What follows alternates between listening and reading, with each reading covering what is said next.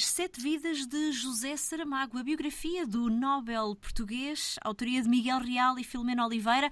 Muito obrigada por terem aceitado o nosso convite. Logo no início desta biografia, afirmam a existência de Saramago foi construída segundo dois motes maiores: a literatura e a injustiça. Falamos de um autor comprometido.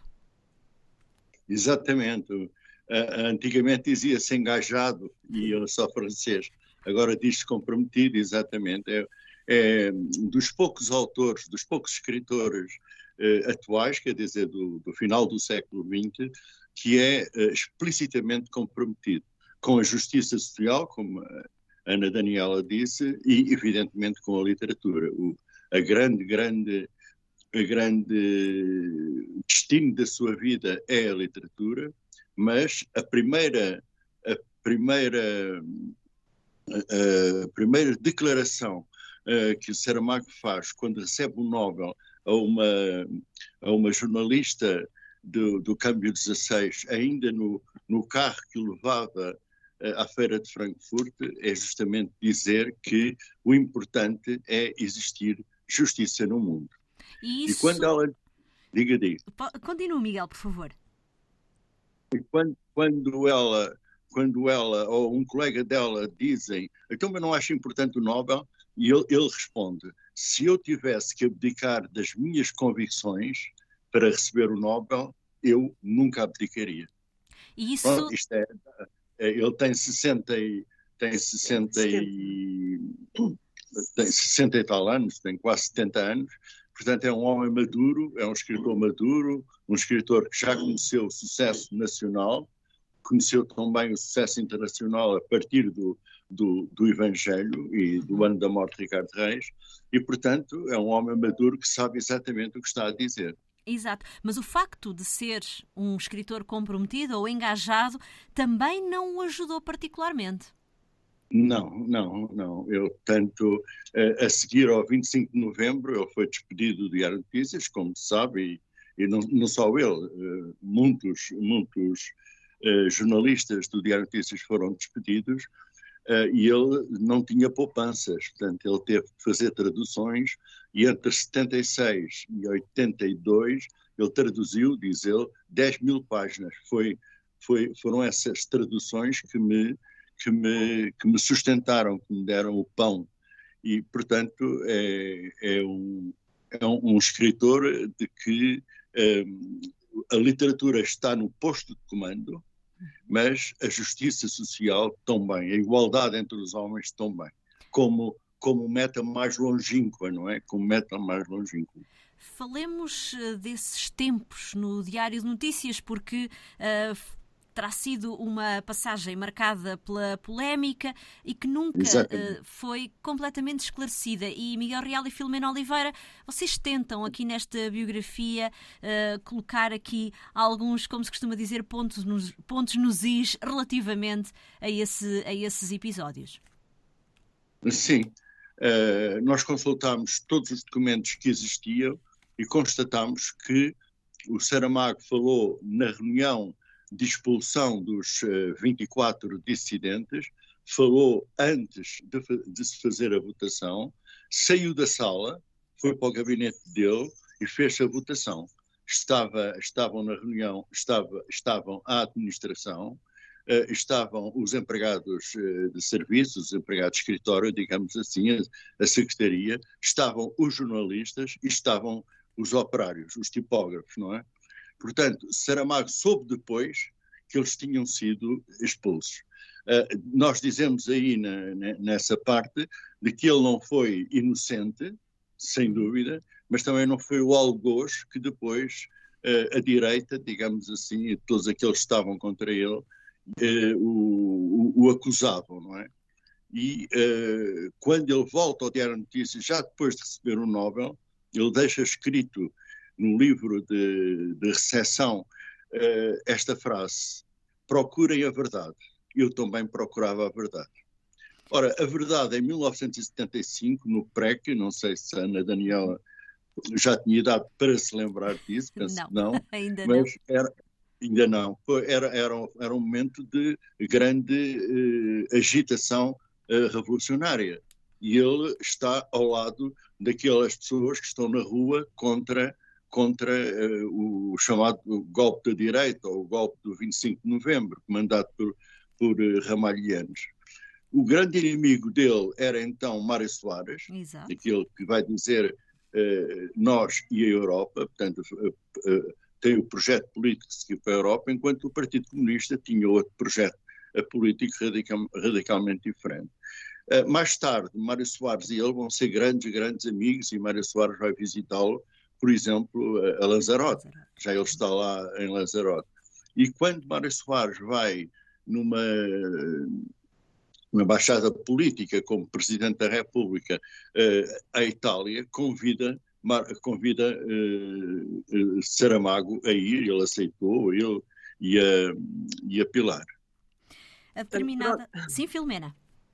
Era, era só para dizer, de facto, que percebo que numa biografia seja uh, as pessoas procurem factos, uns que foram mais polémicos e, e, e, que são, e que, portanto, são, são objeto de interesse, mas, mas na realidade, na biografia, penso que, que se tenta eh, revelar que, como, como o Miguel disse e a Ana, Diel, Ana, Ana Daniela começou por dizer, esta simbiose entre a literatura e a, e a própria vida, entre a literatura e a existência, esta simbiose entre a estética, a escrita e a vida, faz de, faz de Saramago um, um, um autor que ultrapassa, as suas obras ultrapassam a sua vida naquilo que podem interessar aos leitores, não, não só portugueses, não só desde um tempo concreto, que é o pós-revolução, ou que é o, o, dos anos 80, mas muito mais do que isso. Portanto, o, o, o facto de Saramago ser traduzido, e isso uh, uh, sempre nos, nos um, ehm,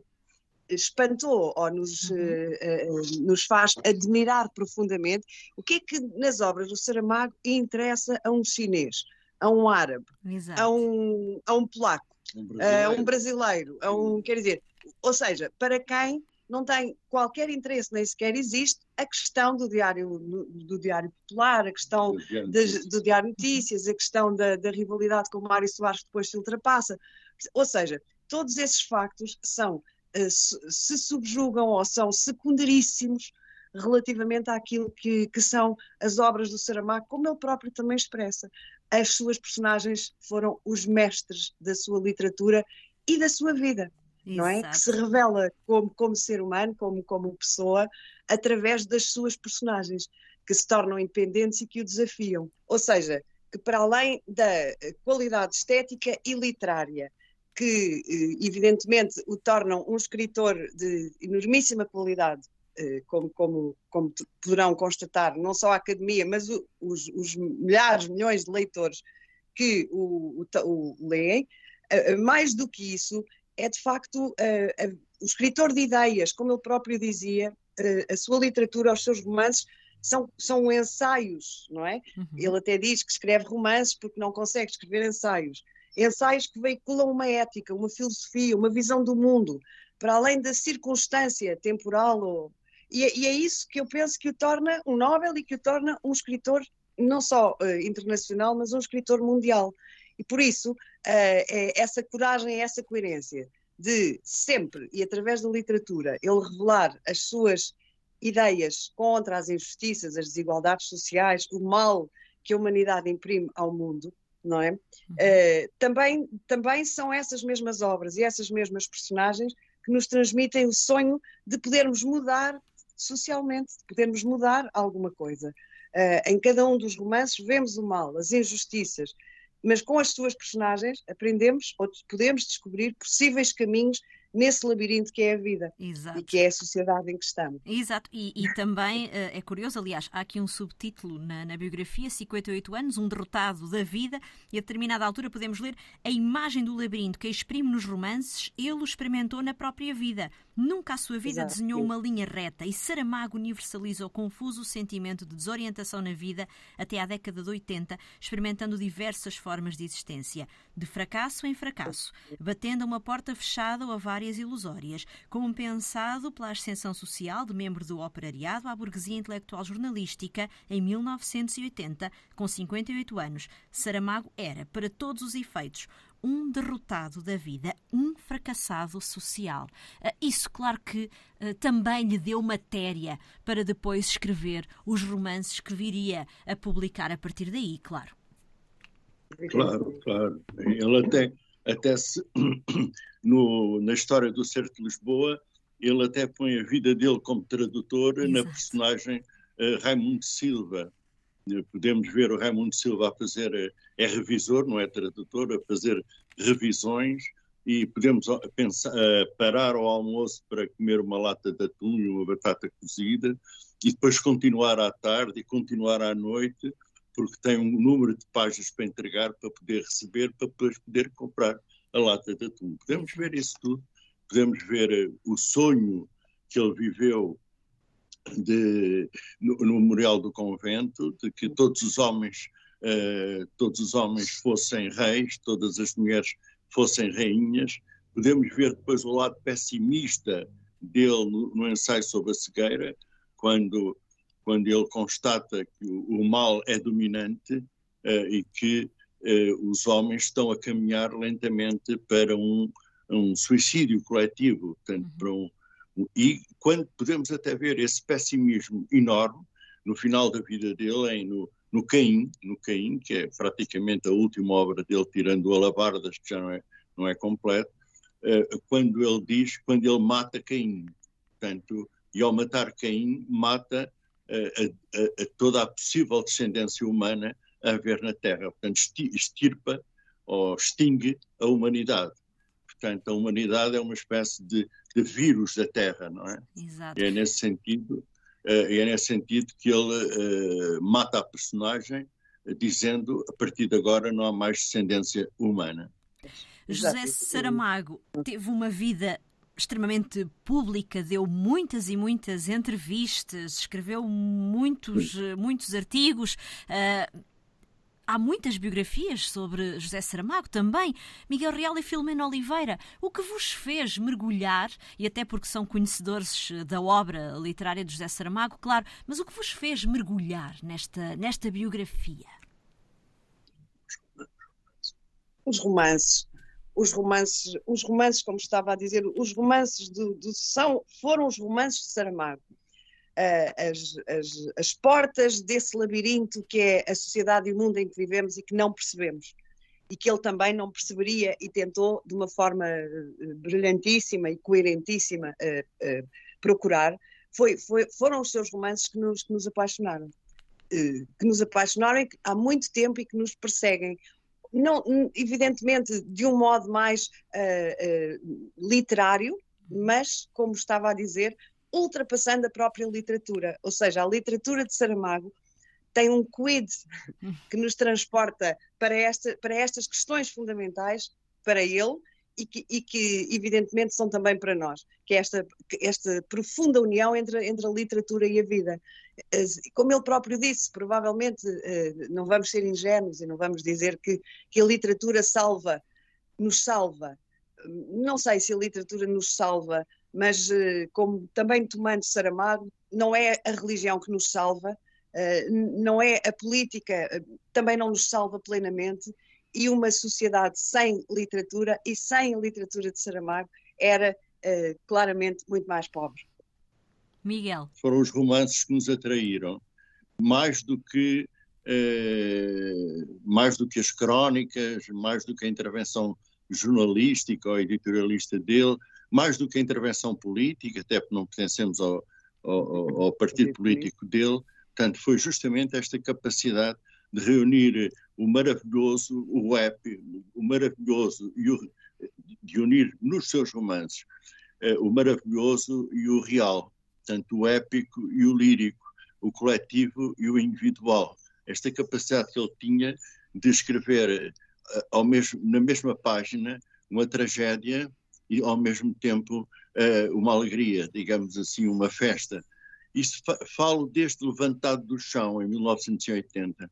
Depois falo maravilhosamente, maravilhosamente no Memorial do Convento, que foi um, um romance que fizemos a adaptação teatral, Exato. e foi aqui que começou, digamos assim, o embalo uh, do sonho, o embalo da tentativa de fazer uma biografia dele, que ele depois, uh, um dia, já, já depois de morrer, a Pilar aceitou e nós começámos a fazer então, e assim demorámos dois anos a fazer este livro. Discutiram muito?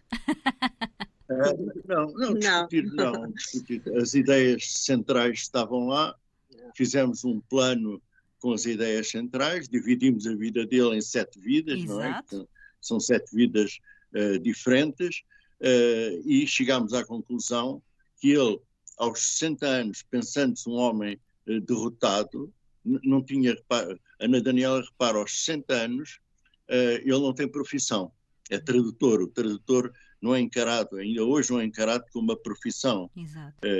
deve ser, mas não é encarado, portanto, não, não, não havia nas finanças, então, um, uma, um campo para, um campo para pôr a tra tradução. Portanto, ele, não, ele não, tinha, não tinha profissão declarada, uh, não tinha uma obra, aos 60 anos, não tinha uma obra firme, tinha escrito umas crónicas, tinha escrito uma, um, uns, umas pequenas peças de teatro, portanto seria uma obra sempre menor, e ele resolve cortar com tudo resolve cortar com tudo, ir para o Alentejo, para uma cooperativa agrícola, ouvir os sonhos e, as, e, os anseios e as necessidades dos camponeses e volta, para Lisboa e escreve esse romance maravilhoso que é Levantado do Chão. Depois, nunca mais para, começa a escrever Moral do Convento, todos dizem ele não consegue fazer uma coisa igual, ele vai, escreve O Ano da Morte de Ricardo Reis em 84, que tem tanta qualidade quanto o Memorial do Convento, onde uh, se opõe a pessoa, ao Ricardo Reis, mas sobretudo a pessoa, considera uh, que é um, um, grande, grande poeta, é o maior poeta de Portugal, mas que do ponto de vista social é um ser indiferente. Ora, ele é um ser comprometido com a pobreza, que quer acabar. Para, o epitáfio que ele fez para si próprio foi aqui jaz um homem indignado indignado por ter morrido, não, não queria morrer, né? indignado por ter morrido, indignado por entrar num, num, mundo injusto e sair de outro mundo injusto. Não consegui alterar a, a justiça, a injustiça no mundo. As Sete Vidas de José Saramago, de Miguel Real e Filomena Oliveira. A edição é da Companhia das Letras. Muito obrigada por terem aceitado o nosso Obrigado, convite. Também. Boas leituras.